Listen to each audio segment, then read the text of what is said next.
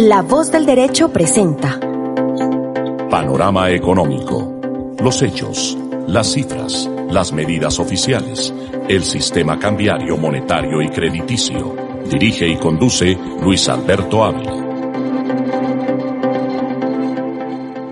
Bienvenidos a Panorama Económico con la dirección general del doctor José Gregorio Hernández Galindo.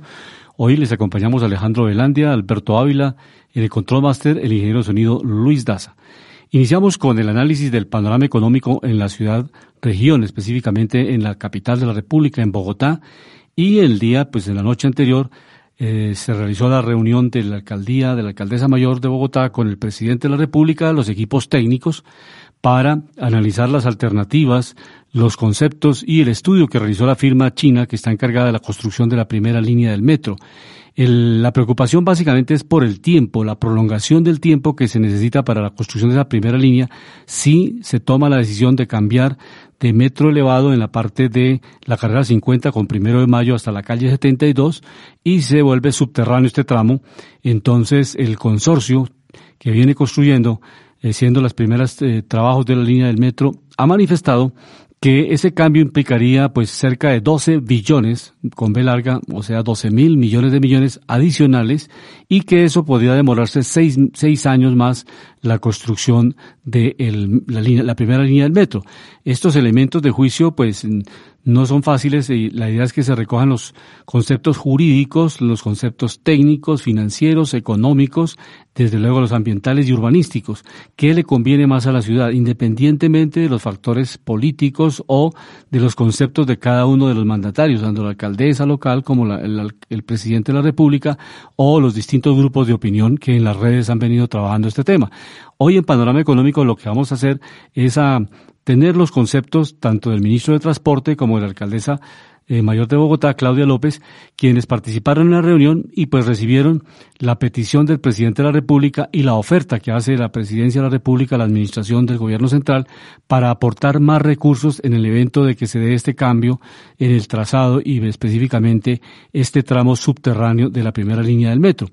Inicialmente escuchemos al ministro de Transporte, al doctor Guillermo Reyes, quien manifiesta básicamente el interés y la disponibilidad de los equipos técnicos del gobierno nacional para empezar a trabajar en, tema jurídico, pues obviamente hay que hacer reformas al contrato que tenemos con la firma que está construyendo la primera línea, porque va a haber un cambio en el trazado eh, de pasar del metro elevado a metro subterráneo en ese tramo que comenté hace unos minutos, de la carrera 50 con primero de mayo a la calle 72 por la, avenida Caracas. Escuchemos al ministro Guillermo Reyes hablando de este tema que es fundamental para la capital de la República. Nosotros desde el punto de vista jurídico, con los conceptos obtenidos que compartiremos con la alcaldía y con el concesionario, pues vamos a hacer este análisis a la mayor brevedad posible, con seriedad, con responsabilidad como la merita. Y alcaldesa estamos listos para empezar a trabajar a partir de mañana en compartir estos documentos y en cumplir el propósito del presidente, que no es otro que el que ha expresado la alcaldesa. Y la alcaldesa Pan Mayor de Bogotá pues también tiene sus inquietudes, ¿no? Hay propuestas que realizó el consorcio relacionadas con de la 72 a la 100, o sea, prolongar, porque realmente esta primera línea termina en la calle 72 con la Caracas. El consorcio propone que es más fácil prolongar, una de las alternativas que ve viable la firma que está haciendo la construcción de la primera línea del metro es que eh, básicamente se prolongue de la 72 a la 100 y que ese tramo sí puede ser subterráneo y que no afectaría tanto el porcentaje. Es que con, técnicamente desde el punto de vista contractual, un contrato no se puede adicionar o modificar en un porcentaje superior al 50% del valor del contrato. Entonces, si el caso de la línea el tramo subterráneo vale 12 billones, está superando el valor del 50% del valor del contrato. Entonces, este es el argumento del consorcio.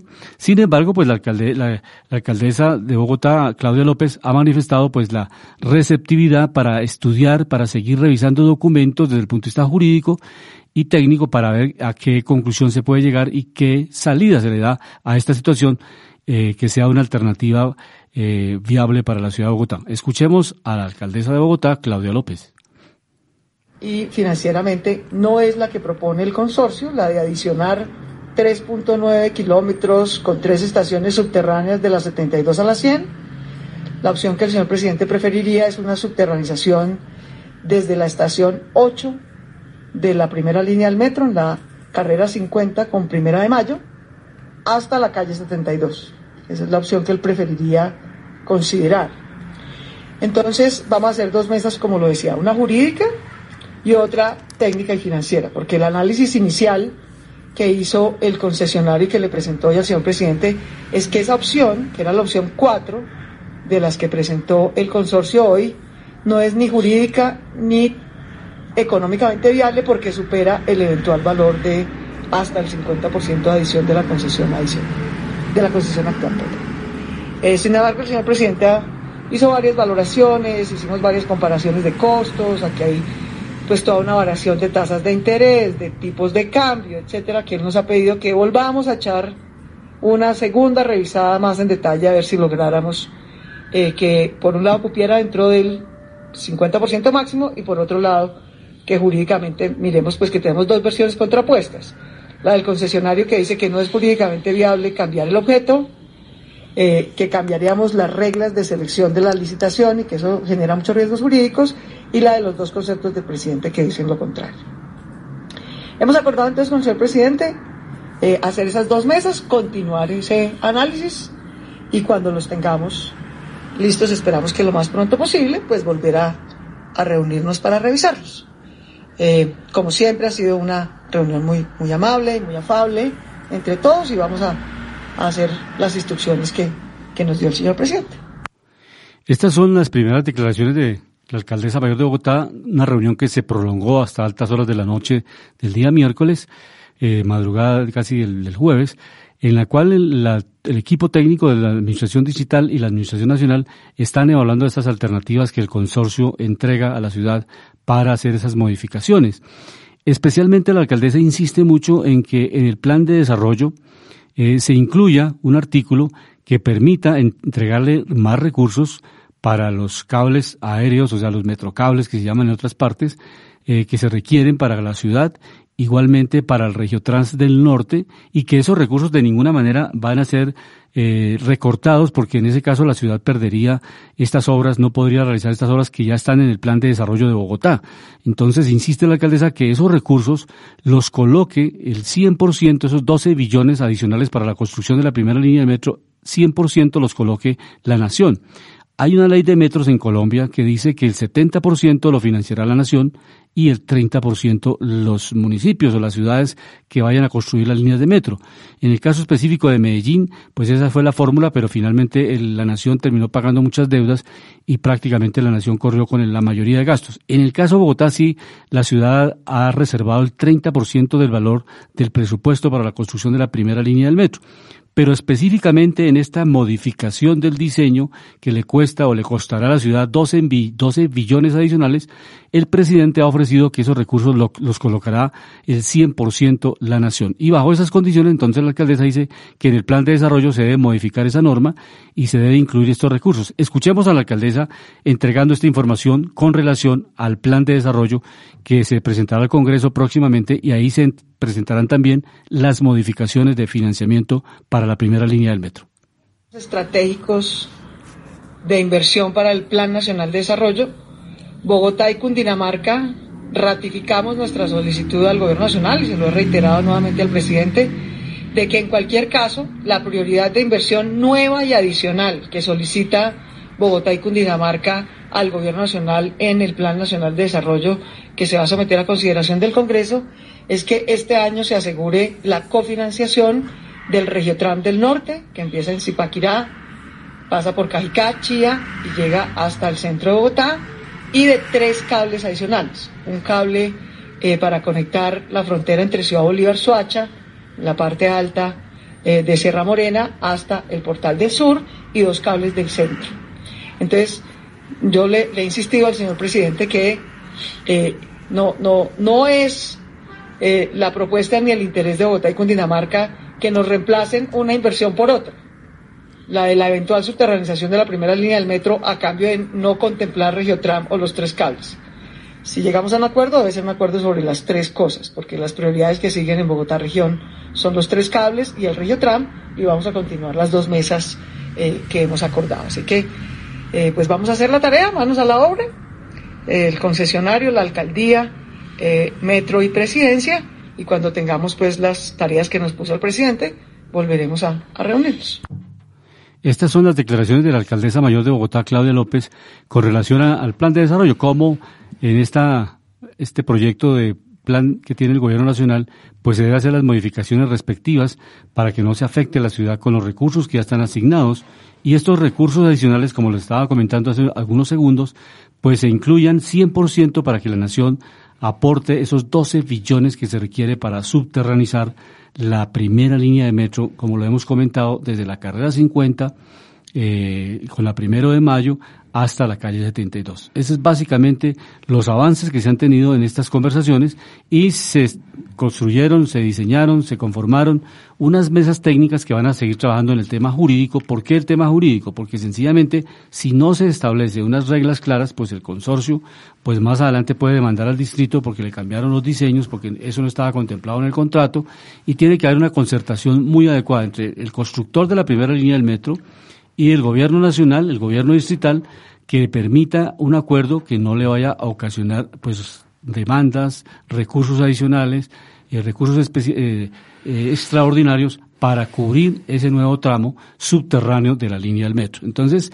desde el punto de vista ambiental, pues hay muchos conceptos. En, seguramente que en próximos programas acá en Panorama Económico volveremos a invitar al arquitecto Jaime Ortiz, a muchos expertos en la ciudad, que son urbanistas, diseñadores, para que nos comenten básicamente las ventajas y las limitaciones que hay, porque desde el punto de vista urbanístico, pues obviamente es mejor tener una línea subterránea que una línea elevada y tener una ciudad moviéndose por debajo de la ciudad y no alterar pues todo el movimiento, máxime cuando tenemos en la Caracas eh, Transmilenio y crearía una sobrecarga de oferta de transporte, digamos, de buses y el metro simultáneamente. Entonces, hay unas evaluaciones que van allá más de la coyuntura política, de quién es el presidente o quién es la alcaldesa o alcalde de la ciudad, porque ya los alcaldes en diciembre de este año entregan su mandato, entregan la administración de cada ciudad y obviamente el siguiente alcalde es el que le corresponde continuar con la construcción de la primera línea del metro, que es una, una obra de las más importantes para Colombia y específicamente para Bogotá. Alejandro, tiene la palabra. Sí, muy buenas tardes a todos los oyentes de Panorama Económico, mis estimados colegas Luis Alberto Ávila, Jimena Charri, ingeniero de sonido Luis Daza y nuestro director José Gregorio Hernández Galindo. Analizando los temas de metro, eh, haciendo una interlocución en estos temas, obviamente es mejor un metro subterráneo que uno aéreo, precisamente por la contaminación ambiental y otro tipo de cosas. La idea es, profesor Luis Alberto, no sé si se tienen los recursos listos para hacer un otro sí en esa obra y generar precisamente un metro subterráneo. ¿Se cuentan con esos recursos? Le estábamos comentando hace unos minutos, Alejandro, que la reunión que hicieron, que se realizó ayer del el equipo técnico, el gerente del metro, el, director nacional de planeación, el equipo técnico del Ministerio de Transporte, el presidente de la República, la alcaldesa mayor de Bogotá, pues estableció la oferta de, la nación, o sea que la nación dará por ese tramo lo que vale hacer el metro subterráneo de ese tramo que hemos comentado. ¿Cuántos son? 12 billones. Y la nación... Adicionales. Adicionales, sí señor. Eso es lo que el consorcio chino, la empresa que está construyendo la primera línea, hizo la primera valoración en el estudio que entregó ayer. Dijo, si ustedes toman la decisión de hacerlo subterráneo en ese sector, eso vale 12 billones adicionales. El presidente ofreció esos 12 billones total. O sea, le dijo al distrito, no se preocupen que ustedes no tienen que aportar el 30%. La ley de metros en Colombia, reitero, dice que el 30% lo aportará la ciudad de Bogotá y el 70% la nación. Asimismo es para los metros que se construyan en Medellín o las distintas opciones de líneas de metro que se van construyendo o se van ampliando. Eh, ese es el mecanismo financiero, 30 el, municipio y 70 la nación.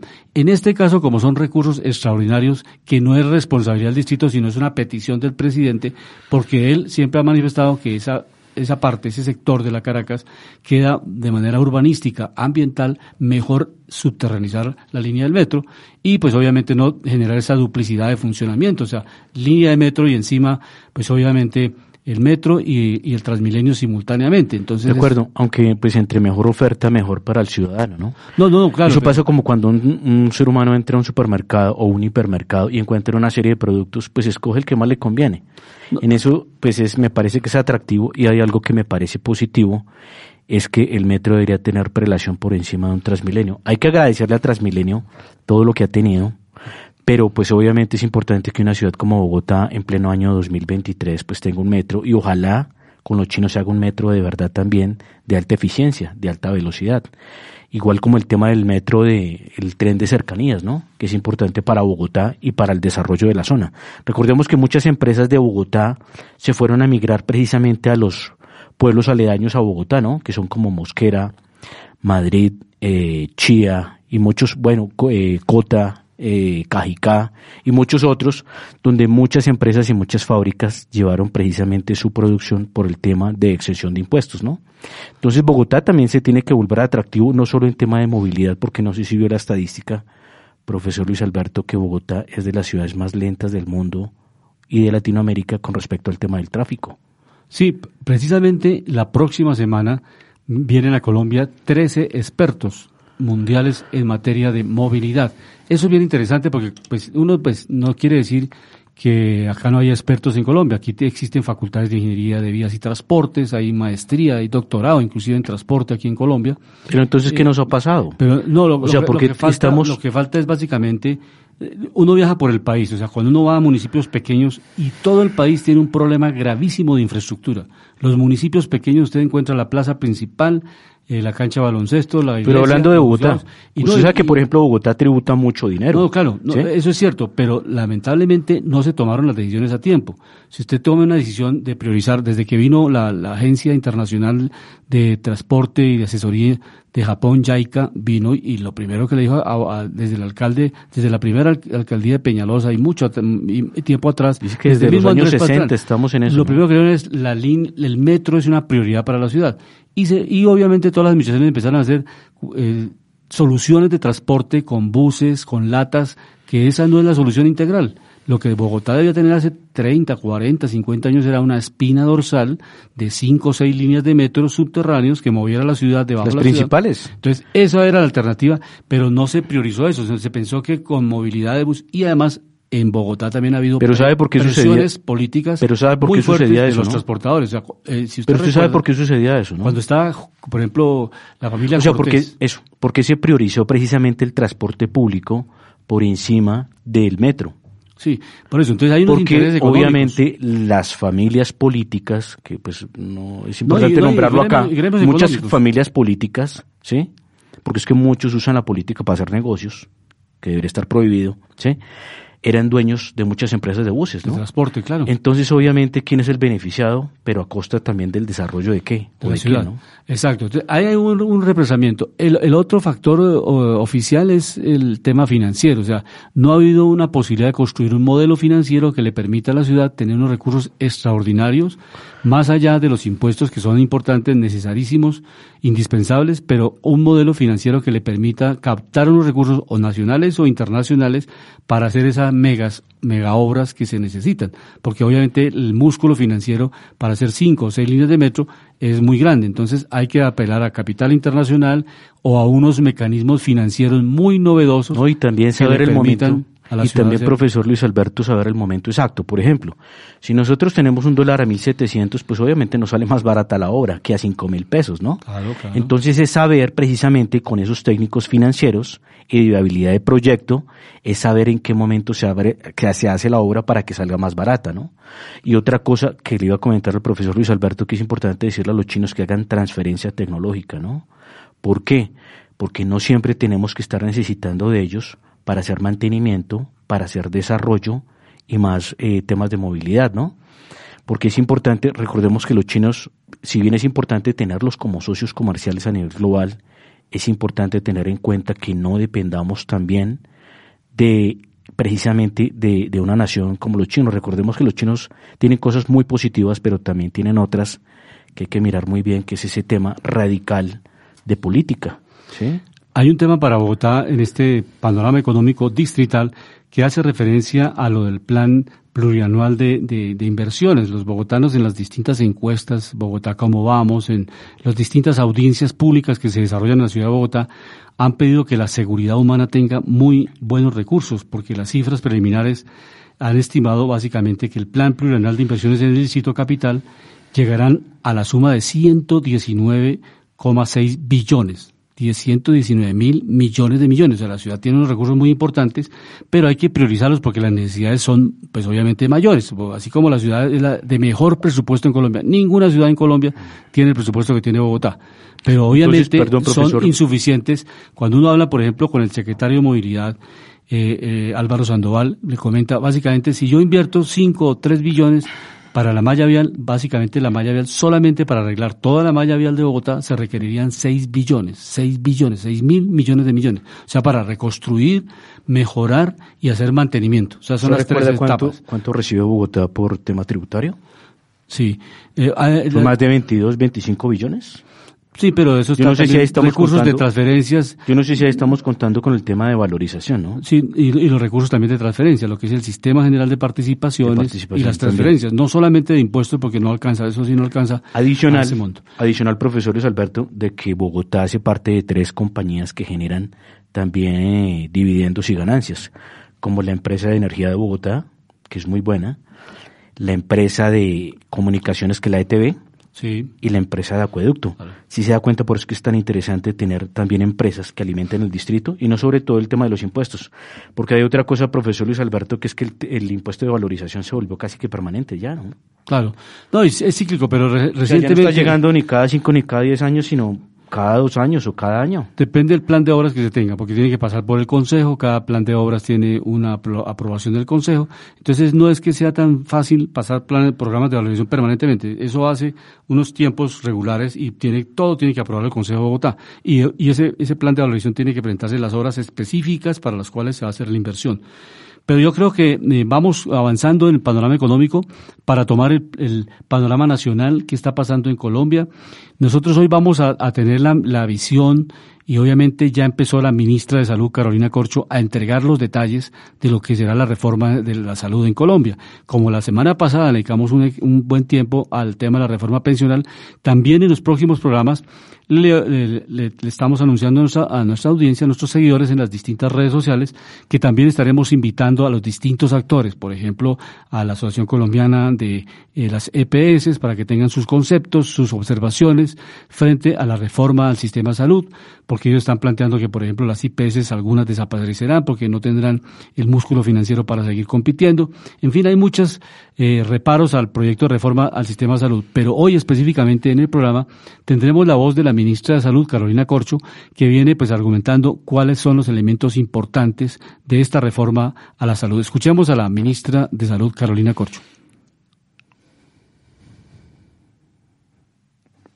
La UPC se calcula con un estudio que se hace respecto a los reportes de las EPS de cuáles fueron los procedimientos y las frecuencias de uso que se hizo del sistema de salud. Entonces, un departamento como el Guainía, el Baupés, el Amazonas, el paciente, la gente no va porque no tiene la plata, no tiene el transporte, entonces... No, porque no tiene el médico. Pues, nosotros llevamos cuatro meses y dijimos, no, esto tiene que cambiar. Eh, de hecho, mi discusión, y eso logré de alguna manera ganarlo, es no podemos mantener una UPC diferencial en Colombia. No puede ser posible que sea distinta la UPC del régimen contributivo y el régimen subsidiado, porque somos igual seres humanos y esto es un derecho fundamental que debe ser universal e igualitario. Entonces, en ese sentido, después de muchas discusiones, esto no es fácil, logramos que hubiera un aumento igual de 16%. Eso no había pasado en Colombia, porque generalmente el que más usa es el que más le dan y nosotros necesitamos dar más en, estos departamentos, aumentar más la UPC en la zona dispersa porque ya es más costoso el servicio, porque me va a costar más el especialista, porque el especialista yo tengo que tener unos incentivos, pero además, mira Daniel lo que pasó en este sistema. En todo sistema de seguros, si tú tienes un seguro de carros, ese seguro de carros tiene que hacer prevención para que no se robe el carro, para que no le toque pagar. Este sistema no tiene incentivos a la prevención, porque como todos facturan contra el Estado, como el administrador no tiene que pagar si no es el Estado, entonces la UPC no tiene un incentivo a la prevención. Eso hace una forma de financiación muy perversa que también la reforma pretende modificar esa forma de financiación para que los recursos sean distribuidos de manera equitativa y haya un reconocimiento, por ejemplo. Mira, Daniel, por ejemplo, en este sistema de salud no son viables las camas de pediatría ni las camas de las maternas. Imagínense, pues, no son viables financieramente. Eso es imposible en un Estado social y democrático de derecho. Entonces lo que nosotros pretendemos es recalcular la UPCL con incentivos, una parte importante se va a ir para prevención. Nosotros aspiramos que a 10 años, de acuerdo a los cálculos y proyecciones económicas que estamos haciendo con el DNP, nosotros podamos tener el 27% de los recursos de la salud en, en, el nivel primario y preventivo. Eso no ocurre un día para otro, porque tienes que formar el personal, tienes que ir avanzando en las zonas rurales, motivar a los médicos que se vayan para allá, que hacer unos cambios en la UPC para que haya más plata en esas zonas, en esa Colombia profunda. Todo eso es de lo que estamos hablando en la reforma. Señora Estos son los planteamientos iniciales de la ministra de, de, de Salud frente a la reforma que se va a presentar al Congreso de la República. Como lo hemos manifestado acá en Panorama Económico, es el Congreso de Colombia, así como se presentó la reforma tributaria, allá es donde se hace el debate, los ciudadanos pueden participar en las audiencias públicas, pueden participar los gremios, la Asociación Colombiana de Salud Pública. Exactamente para que la gente entienda cuál es el cambio que se quiere hacer. Básicamente, lo, siguiente es, el, cambio central es, que los recursos no los manejen intermediarios financieros, o sea que el gobierno le gire a las EPS, que son intermediarias financieras, para que las EPS le giren a las IPS, que son los operadores del sistema. La idea es quitar la EPS para dejar directo a la IPS. Dejar directo al operador del sistema. ¿Quiénes son los que prestan realmente el servicio? Y como lo ha expresado la ministra, ahora más adelante lo escuchamos también en otra intervención, otra grabación, es básicamente que las EPS siguen prestando un servicio, pero es el servicio estrictamente médico, asistencial y todos los programas de salud que tienen que, que es la labor de ellos misional. No son intermediarias financieras, no son bancos. IPS. Las EPS. Las EPS siguen. Por ejemplo, la ministra esta mañana. Pero la EPS, la EPS, no, es la que, se desarrolló la EPS no es la que recibe el dinero para dárselo a la IPS. A la IPS, eso es lo que se va a suprimir. Entonces, que sea eh, directo. Quitando la, IPS. administradora para dejar la IPS. Del régimen de salud. Que sea de gobierno IPS. Exactamente. ADRES, que se llama la administradora de los recursos del sistema de salud, ADRES, es la que directamente ya dice que está preparándose tecnológicamente para hacer los giros que en este momento los está haciendo. Lo que pasa es que se ha hecho el cuadro financiero para mirar cuánto es la economía. Se los entrega a. Si se quita ese intermediario del mercado. Sí, entonces esas, es obviamente cuando le van a quitar un negocio a una persona, pues dicen, lógico. Lo que pasa es que uno compara la economía colombiana y los empresarios lo que han hecho es tradicionalmente usar los recursos del Estado para hacer negocios y no como hacen, por ejemplo, Microsoft, que son no, está bien, está bien Google. Que, está bien que lo hagan para hacer negocios, pero generando un valor agregado. Exacto, y como no, hay una carga burocrática ni un bolsillo roto, que es otra cosa, ¿no? O una construcción de una cancha de golf, como lo hizo Salukov con el señor que estaba al frente de, de, de Salucó en su momento. un desfalque de 4 billones de pesos. Exacto, entonces eso es lo que se está buscando, que se rompa esa intermediación y se llegue directamente con esos recursos, porque a veces las EPS no le giran las IPS y las IPS se quiebran, o los hospitales públicos que también le prestan servicios a las EPS. Una EPS llega ¿Hay una oficina que controle esos recursos? Sí, eso hay, hay manejos de auditoría, de revisorías del sistema de salud.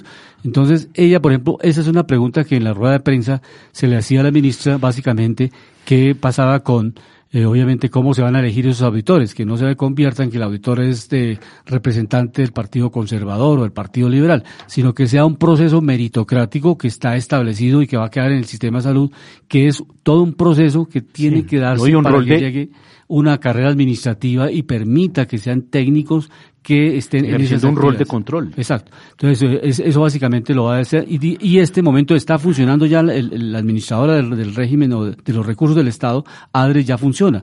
Pues esa entidad es la que le gira la plata a las EPS. Entonces, lo que va a decir nosotros que vamos a hacer el papel de, pues, el bobito girando una plata para que usted haga negocio con esa plata, ponga una plata a funcionar financieramente, de, de demore las facturas en pagar. Sí, simplemente sea un filtro y no más. No más, entonces no, lo vamos a hacer directamente al, prestador del servicio. Sí, simplemente un filtro intermediador de caja. Exactamente, esa es básicamente la aclaración que dice. Y la ministra también dice en la rueda de prensa que no, básicamente no se va a estatizar la salud que se va a hacer es un proceso de eh, un sistema público más no estatizado, porque se va a crear un consejo público en qué sentido público en el sentido o sea, pueden haber clínicas privadas claro que sí público en el sentido que es el servicio para la gente público. Pero que los actores van a ser clínicas privadas, las EPS privadas. La ministra lo dijo esta mañana en la rueda de prensa que ella está afiliada a Sanitas. De una vez dio la, noticia. Yo, yo, estoy afiliada a una EPS privada. O sea que no vayan a tener ningún miedo que yo lo estoy persiguiendo a ninguna EPS. Ellas van a seguir funcionando, pero como operadoras de servicios médicos. O sea que eso en pocas palabras haría que el sistema fuera más barato, ¿cierto? Exacto, a baja costo. Es la lógica. esa, esa, es la idea, que los costos de intermediación ya se los ahorra el Estado y eso puede servir para ampliar el servicio, como ya dice, en la Colombia profunda donde no tiene los servicios, un campesino no tiene un servicio de una EPS porque no llega ya a la EPS, porque para allá no es negocio. Entonces, ojalá, profesor a desarrollar un hospital público que le permita a esas personas tener atención médica preventiva o curativa o asistencial que le permita salvar vidas en muchos casos, porque hay partes donde la gente se muere no por la gravedad de la enfermedad, sino por la inasistencia. Entonces, eso es básicamente lo que está pretendiendo. Eso iba a decir que es un llamado de los oyentes, precisamente, es la calidad del servicio. ¿Por qué si es un servicio público tiene que ser deficiente?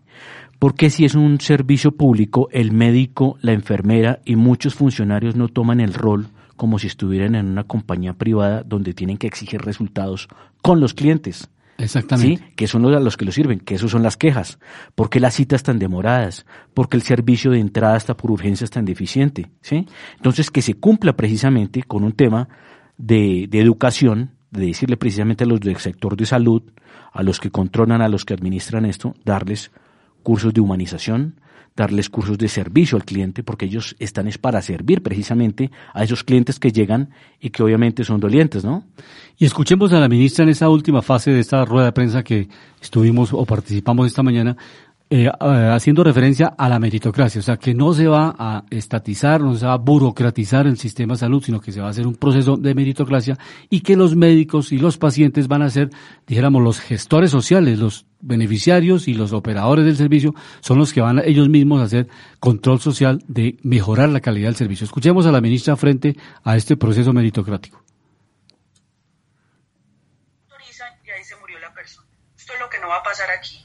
Aquí no van a tener poder los gobernadores y los alcaldes. Son los médicos los que van a tener poder. Porque bueno, aquí si el gobernador controla el... prestadores privados. Entonces lo que te quiero decir es que también dentro de la reforma hay un capítulo para controlar ese hospital público. Nosotros vamos a proponer el concurso meritocrático para la selección de los gerentes. Un examen único nacional, no regional, para que se pongan unas exigencias de la función pública para elegir esos gerentes. Una formalización laboral, que eso no le cuesta tanto al país, para evitar las nóminas paralelas en los hospitales. Y unas compras centralizadas, es decir, esos mecanismos anticorrupción también existen. Pero además vamos a descentralizar a la Superintendencia de Salud para que tenga un control sobre todo el sistema, sobre lo público y sobre lo privado. Ahora, tu pregunta, es que aquí el que tiene el poder es el médico. Con la orden médica usted le tiene que hacer el procedimiento. ¿Quién va a regular ese médico? Otro médico más especializado que le va a decir, mira todo lo que estás mandando, esto no es necesario, esto se puede resolver de esta manera porque tenemos que hacer un equilibrio entre la justicia distributiva del sistema y el ejercicio médico. Pero aquí no va a haber gente diciendo, es que esperemos a ver si autorizamos esto. No, prevalece el médico y de manera posterior, sin que esto altere la atención del paciente, hay ese control que lo hace ese otro profesional de la salud. Pero además, Daniel, y esto no lo tiene el actual sistema, va a haber una regulación tarifaria. Entonces, imagínate lo perverso en Colombia, que aquí le entregamos plata a un administrador, ese administrador tiene su clínica, el administrador se paga a sí mismo cualquier cifra. Y aparte de eso, los sistemas, aquí hay demás, en este sistema de salud hay demasiado contrato leonino. Entonces yo hago un contrato donde pago el tornillo, la cirugía, empaqueto todo eso, un montón de paquetes, eso cuesta millones de pesos porque no hay un tarifario. Eso es absurdo. Un sistema así no aguanta. Por eso es que estamos viendo estas deudas y este déficit fiscal. Aquí va a ver el sistema de salud español, por ejemplo, si se aumentan las ecografías bajo el precio de la ecografía y por eso necesitas un sistema de información. Eso no lo tenemos hoy en Colombia. Entonces es inviable fiscalmente si sigue como va. Entonces, en ese sentido, aquí va a prevalecer la decisión del médico con el paciente y ese médico tendrá una junta de autorregulación, luego va a haber una auditoría, luego esa junta, esa, ese ADRES va a tener participación del empresariado de este país, va a tener un sistema de información, una superintendencia descentralizada, pero además, Daniel, como estamos construyendo sobre lo construido, vamos a recuperar una figura de la ley 100 que se llamaba el Consejo Nacional de Seguridad Social, donde estaba el gobierno con diversas organizaciones de la sociedad civil, los empresarios, los gremios médicos, las universidades, para discutir las políticas públicas. Eso no, es para que manejen plata, para discutir las políticas públicas, porque el sistema tiene que ser legítimo, cercano a la gente. Y ese Consejo Nacional va a ser también Consejo Departamental y Municipal, cosa tal que la propia gente controle el sistema, porque ese, ese consejo departamental puede llamar al director del ADRES o a la junta directiva, venga señores, ¿qué pasó aquí que le están como que girando mucha plata a esta clínica? Venga, miremos, hay un control social porque se recupera la administración pública, los recursos públicos, las transacciones van a ser conocidas por el país y se supera eso que se denomina la intermediación financiera, que es una administración privada de recursos públicos de todos los colombianos para el cuidado de la vida. Estas son las declaraciones de la ministra Carolina Corcho frente al proceso meritocrático, al manejo de los recursos por parte de la Administración de, Recursos del, Sistema de Salud, ADRES, y básicamente cuáles son las ventajas de este sistema. Sí, precisamente eh, yo pienso que concluyendo esto es que todo debe ir en torno al bienestar del ciudadano, ¿no? Y me parece bueno lo de las calificaciones, qué bueno que por ejemplo un cliente salga de la clínica y le ponga una calificación a la clínica o al hospital de donde salió y que esa calificación se refleje precisamente en la participación. Eh, mirando indicadores en panorama nacional, miramos algo muy importante, profesor Luis, en esta semana, la semana pasada y esta semana sobre todo, la caída del dólar. Afortunadamente, esto nos va a ayudar a bajar la inflación, afortunadamente. No de forma inmediata porque obviamente el dato que va a salir esta semana, eh, el Banco de la República va a tomar, creo que hoy, eh, mañana, la decisión de subir la tasa. Se espera que suban la tasa precisamente es para que fortalezca ya el tema de techo de inflación. Prácticamente gracias al Banco de la República y que a veces eh, se genera un bienestar en el mercado, no el nerviosismo por las declaraciones de ministros de este gobierno, pues obviamente al subir la tasa nosotros también somos atractivos a nivel financiero internacional como refugio de capitales. Hablo en esto por el peso, profesor Luis Alberto.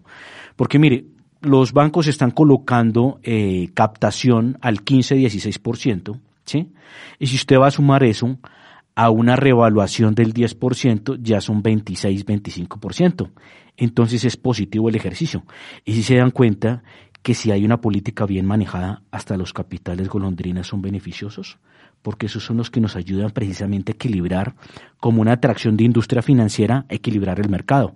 Entonces es muy positivo. Hoy miramos el dólar en los 4.520 pesos.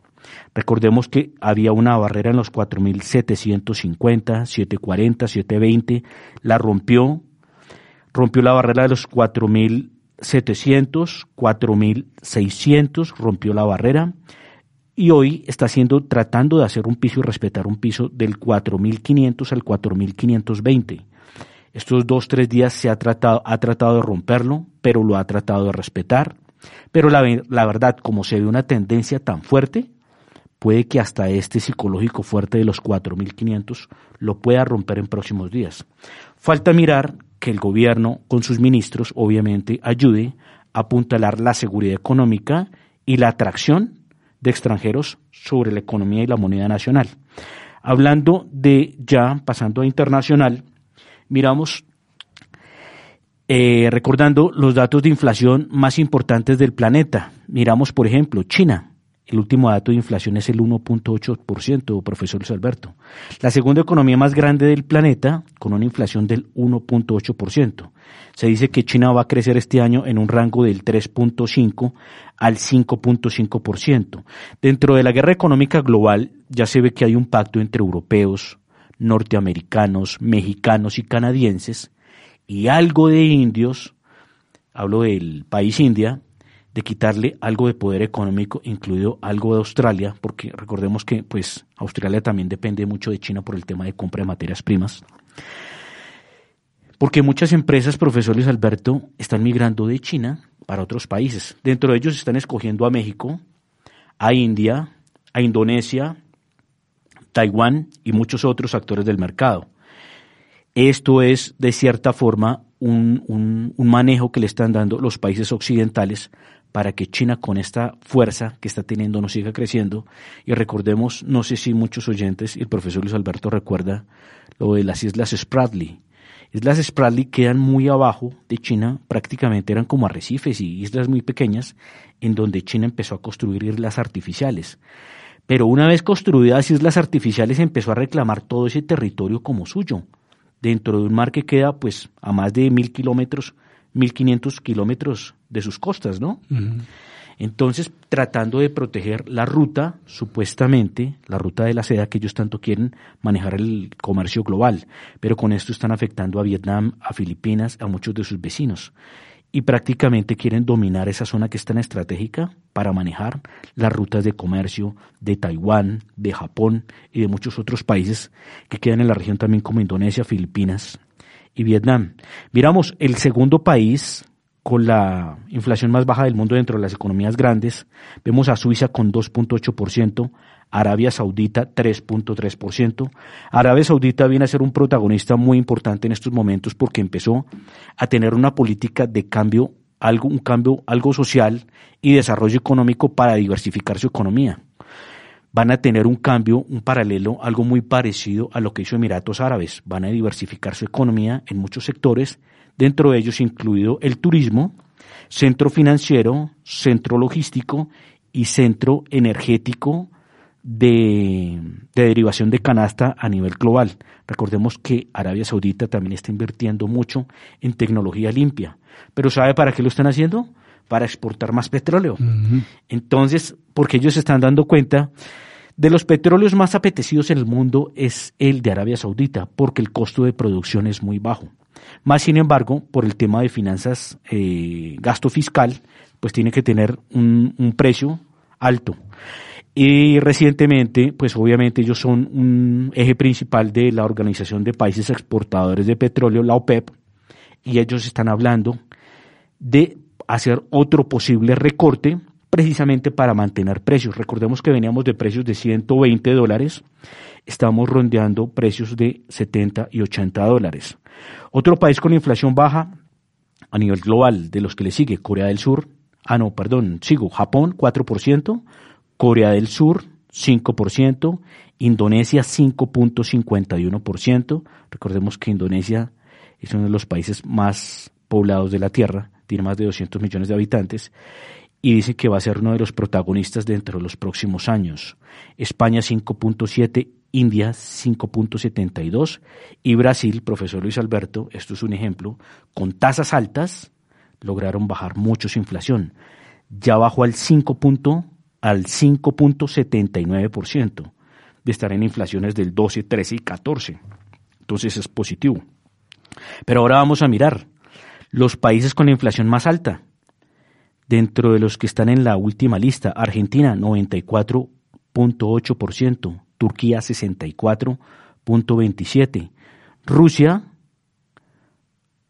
11.9%, pero por aquí no aparece Colombia, pero Colombia, recordemos que la inflación eh, pues viene creciendo, con lo que está pasando con el dólar, pues espera que la inflación tienda a ceder, se espera que el Banco de la República mañana en su reunión pueda subir las tasas y pueda ayudar a que pues la moneda se siga valorizando y la inflación siga cediendo. Recordamos, por ejemplo, Venezuela tiene una inflación de 156%, profesor Luis Alberto. Y sigue países como Cuba 40.26, Haití 47.2, Surinam 54.56%. Uno de los protagonistas dentro de los próximos años de más alto crecimiento, profesor Luis Alberto, si no va a ser el más, en Sudamérica va a ser Guyana, por todo el tema que se le viene de petróleo. Encontraron yacimientos muy importantes y dicen que la economía de ese país va a crecer más del 50%. Claro, se dispara con los ingresos extraordinarios. Pero miramos, inflación de Colombia, 13.12%, venía del anterior que era 12.53%. Está dentro de las más altas del mundo, ¿no? Esperemos que con esto que está sucediendo pueda ceder en el tema de inflación. Y Chile, otra inflación que está más baja que la de Colombia, 12.8%, Nicaragua 11.59%, Honduras 9.8% y Perú con 8.46%. Sí, hay unos elementos importantes también en este análisis internacional en panorama económico. Hace referencia a lo que dice eh, una firma importante eh, a nivel de eh, continental, Bloomberg, que viene planteando que la posibilidad de crear una moneda única está muy lejos, o sea que realmente no es una opción cercana. ¿Moneda única global o regional? La moneda única latinoamericana, o sea que tengamos una moneda regional que permita esas transacciones comerciales. Recordémosle, perdón, profesor Luis Alberto, recordémosle a los oyentes que Bloomberg es precisamente una de las plataformas más grandes del planeta a nivel financiero y que son las que utilizan precisamente todos los bancos, los intermediarios del mercado, los inversionistas y todo este tipo de agentes de mercado. Agentes de mercado. Entonces, ellos, Bloomberg, han venido planteando que no es factible en el corto plazo tener una moneda única porque pues obviamente no hay unas políticas fiscales homogéneas en, el, en, América Latina. O sea, es muy distinto hablar de Argentina, hablar de Venezuela, hablar de Perú, hablar de Colombia. Entonces, que lo ven muy difícil que realmente lleguemos a ese acuerdo. Además, la experiencia de la Unión Europea es que el, el euro, si bien es cierto, fue un proceso que duró más de 15 años en el proceso de estabilización. Además de eso, varios analistas y comentaristas e escritores de, literatura económica han manifestado que el euro realmente tampoco generó una eh, empatía económica de todos los países. Por el contrario, países de menor desarrollo, de más baja productividad, no han podido funcionar. Portugal, porque obviamente con un euro costoso, los productos que exportaban antes más baratos con su moneda local, ahora se encarecieron porque el euro es costoso y estos países perdieron competitividad exportadora. Entonces ellos están muy quebrados, muy difícil, la situación económica es muy difícil porque no tienen el mismo nivel tecnológico que tiene Alemania, Francia, el mismo Italia para ser competitivos en otros sectores que no lo tienen ni Portugal ni otros países como Grecia. Pero mire curiosamente, profesor Luis Alberto, que Portugal vienen diciendo que va a ser uno de los países que mejor le va a ir en los próximos años en la zona euro. ¿Sabe por qué? Por los cambios políticos y económicos que viene haciendo. Eso lo hizo Irlanda, mire, Irlanda estaba quebrado, el Banco de Irlanda estaba muy mal. Hicieron cambios y es uno de los países más atractivos a nivel mundial. Dicen que Portugal en este momento está haciendo ciertos cambios y se va a volver uno de los países atractivos. Muchos están aprendiendo las lecciones. Irlanda, Irlanda es un país que no es rico en materias primas, no es, no es un país que sea ubicado geoestratégicamente con un plus como puede ser un puerto como un Panamá, bueno, cosas de ese tipo, pero mire que con los cambios se puede generar riqueza, porque es que lo importante es atraer la inversión y por otro lado el buen manejo de las finanzas públicas. Recordemos que casos exitosos, por ejemplo, de Irlanda, empresas nacionales, porque muchos van a decir, claro, que vengan los inversionistas internacionales y son solo dineros foráneos y todo se queda en manos extranjeras. No, mire el caso de Ryanair, de las aerolíneas más exitosas a nivel global y de Europa, profesor Luis Alberto. Bajando costos, generaron mucha productividad, ayudaron al tema de desarrollo socioeconómico y también generaron mucho lucro, muchas utilidades. Esto para el caso de Ryanair. Seguimos, por ejemplo, profesor Luis Alberto, algo que está muy atado a la inflación, corto, las tasas de interés de los países más importantes del mundo. Recordemos que Estados Unidos está en el 4.50%. La reunión, porque es que estas dos son paralelas, de ahí influye también la caída o la subida del dólar, es ya el primero de febrero, la próxima semana. Recordemos que el Banco de la República es mañana. Entonces al Banco de la República le conviene adelantarse a la Fed, precisamente para poder proteger precisamente la moneda. Banco Central Europeo, 2.50%, la reunión es 2 de febrero. Para revisión de tasa, Banco del Reino Unido, 3.50%, Suiza 1%, Canadá 4.50%. Recordemos que estas economías están dentro del G20. Japón, tercera economía del mundo, menos 0.10%. Japón, profesor Luis Alberto, lleva 30 años estancado, sin crecimiento. Si los japoneses no arreglan dos cosas, que es el tema de la población que está decreciendo, y si no generan más políticas de desarrollo, de competitividad, y si no mejoran el tema de la deuda, pueden caer. Un colapso económico. Pueden caer económicamente, porque llevan 30 años estancados sin crecimiento. El tema de Rusia, Tasa 7.50%. La India, que viene creciendo mucho, profesor Luis Alberto. La India ya está dentro de los seis, cinco países con el Producto Interno Bruto per cápita, no, perdón, per cápita no, global más alto del planeta. El tema de China, tasa 3.65%. Y profesor Luis Alberto, mire que la tasa en Brasil de inflación viene en el 5, en el 5%, rondando el 5%, pero la tasa del Banco Central sigue en el 13.75%. Entonces ahí miramos lo efectivo de las políticas de control monetario, ¿no? Exactamente. Y aquí hay un aspecto interesante que para que nuestra audiencia en, las redes sociales tengan en cuenta. O sea, las ganancias de los bancos han sido bien interesantes en esta subida de tasas. O sea, otro elemento importante era... ¿De qué bancos hablamos, perdón? Eh, eh, vamos a hablar, por ejemplo, del banco, eh, el Banco of America, el Banco de América. Banco of America. Of America es bien interesante. Banco de Estados Unidos. El banco en Estados Unidos que registró un mejoramiento en las ganancias, desde luego, con la subida de tasas. Eh, ¿Tiene pues la cifra, profesor? No, no tengo la cifra detallada, pero lo importante es el fenómeno como tal, el hecho, el contexto económico. O sea, suben las tasas y las tasas, desde luego que eh, contraen el consumo, porque muchos autores dicen otra forma de que el banco, los bancos centrales puedan contraer el consumo es subir obviamente el encaje bancario. En la medida que usted lleve 5 mil o 10 mil millones al banco, el encaje suba del 8 al 10, al 12, al O sea, es otra forma de restringir, el, circulante, que es lo que se quiere, ¿no? Exactamente. Porque es, que lo que se quiere a través de esas políticas es controlar el circulante en el mercado para que caiga esa masa. Exactamente. Entonces, esa es otra fórmula que tienen los bancos hace muchos años, que es básicamente controlar ese encaje bancario. O sea, subir el encaje quiere decir recoger dinero del circulante y, dejarlo en caja. Exactamente. No, de 5 mil, el 20% no se puede prestar y el, y el 20% son mil millones y 4 mil sí se le puede prestar al público. Entonces, pero la rentabilidad del banco se afecta, ¿no, profesor Luis? Eh, claro, desde luego que se afecta la rentabilidad del banco, pero entonces... Porque, es, que, porque es que el dinero que está trabajando el banco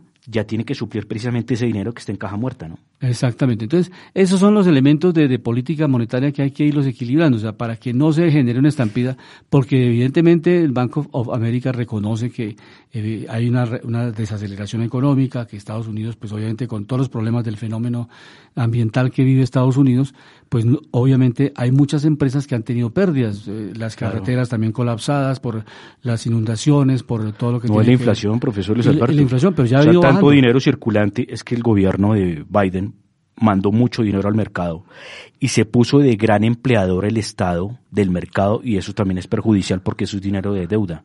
Profesor Luis Alberto, hay que idea es promover empresas privadas que le permitan al Porque es que cuando usted tiene mucho gasto excesivo, ¿qué es lo que pasa? La deuda se incrementa ¿Y esa deuda cómo se paga? Pues con más intereses, ¿no? con más impuestos. Entonces, entonces la ruta es de esa, buscar un equilibrio, pero especialmente es interesante que los banqueros reconocen eso, que ya es el momento de empezar a bajar tasas. Ya en Estados Unidos empezaron los mismos actores económicos a decir que llegó el Pero mire que hay algo positivo, profesor, no sé si usted lo ha visto en los últimos días, que gracias a que se subieron un poco las tasas en Estados Unidos, esa burbuja que había en Estados Unidos, que estaba afectando a todo el mundo, porque conseguir casa en Estados Unidos estaba casi que imposible. Los costos estaban muy elevados, porque había tanto circulante, entonces la gente compra y compra, claro, inflaban mucho los precios y estaba casi que impagable eso. Ustedes van a mirar arriendos en Nueva York, en Manhattan, en Los Ángeles, en San Francisco, que es de las zonas más costosas de California, pues es casi que impagable. Ya existe la moda, profesor Luis Alberto, en esas partes de comprar carrocasas y dormir en carrocasas o hasta en el mismo carro, ¿no? De lo costosa que es la vivienda. Entonces, de cierta forma, eso le sirve al mercado y también otra cosa que puede hacer Biden con el tema de California, el gobernador, es decirle que quiten tanta ley que no permite, profesor Luis Alberto, hacer eh, bienes raíces de forma masiva y extensiva, porque eso es lo que mantiene los precios altos también. Usted sabe que con una oferta más alta se alivian los precios, ¿no? No, yo tengo el caso de varias personas que están viviendo en, Nueva York y en otras ciudades y precisamente por este nivel del invierno, la todo lo que ha, sufrido eh, las capas de nieve que se en las carreteras hay muchas muchos carros que se han estrellado, muchos, muchos accidentes.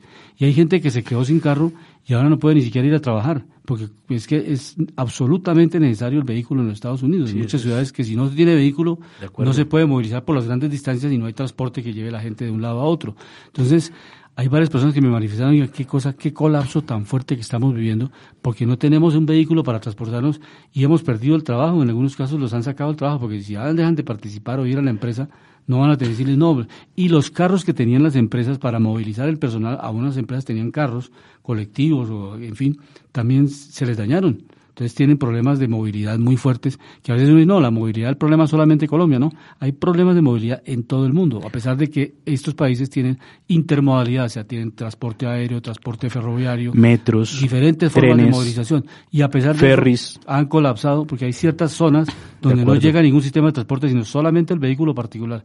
Y si no hay vehículo particular, pues no, no llega la gente a trabajar. Profesor, una noticia muy positiva a nivel internacional. No sé si recuerda la compañía Aramco la compañía Aramco es la petrolera más grande del mundo, dueña, eh, es el dueño es eh, Arabia Saudita. Saudi Aramco ha gastado en los últimos tiempos 2.500 millones de dólares, profesor Luis Alberto, para mejorar el tema ambiental, con mejores filtros. Tienen muchos científicos allá trabajando precisamente para bajar la contaminación que genera la emisión. La idea es crear filtros o transformadores para mitigar impacto en el medio ambiente. Entonces es una noticia muy positiva. Porque es que hay una cosa para explicarle también a los oyentes, profesor Luis Alberto, las materias primas siempre las vamos a necesitar. Lo ideal siempre es saber cómo es la mejor forma de usarlas, de explotarlas, para generar una sostenibilidad ambiental, ¿no? Es una noticia muy positiva. Pero hay otra con la que quería cerrar, paralelo con Colombia, tema de hidrocarburos que tanto nos interesa. Dicen que si el gobierno actual con la ministra no amplían nuevos proyectos, nuevos contratos de exploración y perforación, nuevos, no que respeten los que están porque eso ya está claro. Ya están funcionando. Pero si no abren nuevos, dicen que en los próximos años la producción puede bajar a los 500 mil barriles de petróleo y en el caso del gas pues sucesivamente también lo hace. Y hay una noticia positiva, profesor Luis Alberto. Canacol, que es una compañía canadiense, que conocemos al presidente, que es Charlie Gamba, es una compañía que se dedicó al tema del gas en Colombia. Y últimamente, en la última, en el último mes, encontró un yacimiento muy importante en el Magdalena Medio. Noticia importante para Colombia, para que no pensemos, por favor, en importar gas de Venezuela, profesor. No, hay, elementos cruzados. Los de actual gobierno dicen que el gobierno anterior dejó firmado un contrato para importar gas de Venezuela. Y el gobierno anterior dice que no estaba... porque usted sabe que las relaciones estaban rotas. Sí, pero eso no es cierto. Pero entonces son ping-pong, el ping-pong que se da a veces entre un No, pero hay que decirle al presidente, por favor, y obviamente es con respeto, porque es que todos estamos en el mismo barco. Por favor, piensen en cuidar las finanzas públicas. Primero que todo, Colombia, porque es que al presidente lo eligen primero para elegir los derechos y los intereses de Colombia. Como me decía un oyente por WhatsApp, uno no puede, si tiene dos pollitos, uno enfermo y otro alentado, matar al alentado para darle comida al enfermo, porque se queda sin ninguno, sin ninguno de los productos. Entonces, eso es lo que podemos hacer con la economía colombiana. Tenemos que asegurar nuestros ingresos para poder fortalecer la economía y Y mire también qué bonito, porque es que Canacol es una empresa foránea, pero también está dejando riqueza en el país. Entonces, puede haber, puede haber una inclusión de riqueza y una atracción que es positiva, ¿no? Llegamos al final de Panorama Económico con la dirección general del doctor José Gregorio Hernández Galindo. Hoy estuvimos en el estudio Alejandro Velandia, Alberto Ávila, el ingeniero de sonido Luis Daza. Nos escuchamos la próxima semana. Buena tarde. La voz del derecho presentó Panorama Económico. Los hechos, las cifras, las medidas oficiales, el sistema cambiario monetario y crediticio, la agricultura, la industria en La Voz del Derecho.